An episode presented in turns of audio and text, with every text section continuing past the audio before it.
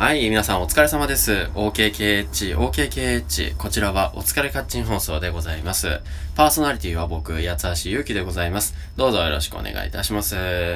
結局この挨拶に落ち着いている八橋ゆうきでございます。うん、まあ一年ね、経ったらまた考えましょう。はい。さあ、3連休最終日だった方も、え普通にお仕事だった方もいかがお過ごしでしたでしょうか私、あのーあんまり有意義でない過ごし方を してしまいました。ので、ちょっと掃除をしたりね、えーちょっとさっきまでランニングをしたりして、少しでも、えー有意義だったと言えるように努力してきました。はい。えー、本当にね、昼はちょっとね、寝たりしちゃうんですからね、良くないですね。さあ、今日お話ししたいことなんですけれども、えー皆さん、義母と娘のブルースというですね、えーお話ご存知でしょうか？えっ、と、綾瀬はるかさん主演で、まあ、あの、ドラマ化もされているわけなんですけど、それの原作のね、えー4コマ漫画を僕あの、この前買ってきまして、で、あの、読んでいたので、ちょっとその紹介をさせていただこうかなと思います。えーまずね、義母と娘、まあ、そのまんまなんですけども、あの、バリバリのキャリアウーマンだった、えっ、と、岩木明子さんっていうお母さんが、ね、あの、いきなりね、その再婚して、えっ、と、義母になるっていうことなんですよね。宮本みゆきちゃんっていう子が、まあ主人公ではあるんですけども、えっ、と、宮本良一さんっていうね、お父さんの娘さんなんですけど、まああの、お母さんがですね、えっ、と、結構早くして亡くな、病気で亡くなってしまって、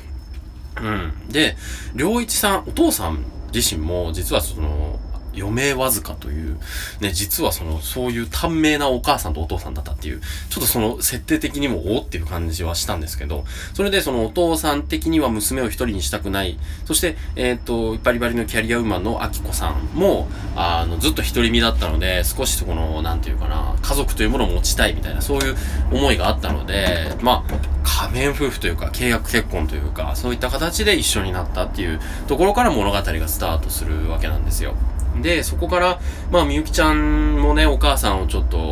失った後すぐだったので、そのキャリアウーマンだし、手料理もあんまりうまくないし、ちょっとこうずれたところがあるわけなんですよ。キャリアウーマンでビジネス畑一筋だったので、どうもちょっと人間、その生活ば、生活離れしたところがあるっていうんですかね。えー主婦的なところは、まあ、疎いところがあったと。じゃあどうやって生活してたんだろうという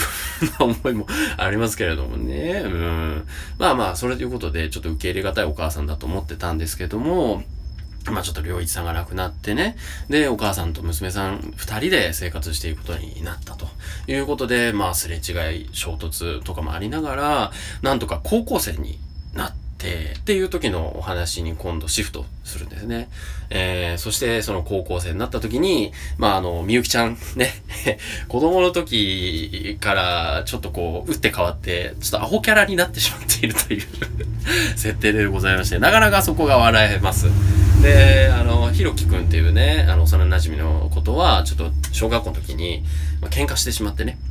あの、ひろきくんとか男友達とばっか絡んでってしまってたので、女の子ともっと遊べようみたいな感じで、ちょっと割と絶好みたいな感じになっちゃってたんですよね。で、それがまあ高校生になった後、もうちょっとずっと気になってたもんですから、ただあの、なんかこうね、ひろきくんがハンカチを落としたっていう時のことをきっかけに、また仲良くなることができてですね、よかったね、みたいな感じと、まああと、あきこさんっていうんです、あきこさんね、そのみゆきちゃんのお母さんも、近くのベーカリーショップの麦田さんっていう、そのちょっと若めのお兄さんなんですけど、その人とこ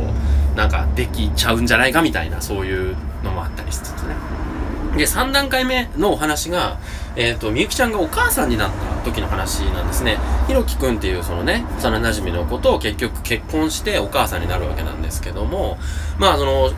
ひろきくんのお母さん、姑になるわけなんですよね。えー、姑とのちょっとやりとりがなかなかしんどいよ、みたいな話とか、まあ義母だったその、あきこさんが実はもう、また、会社を立ち上げてバリバリ働いているとかいう話になったりとかね。そしてまた、あきこさんも残、あのね、残念ながらまた、えー若くして亡くなってしまって、ちょっとこう、人を失う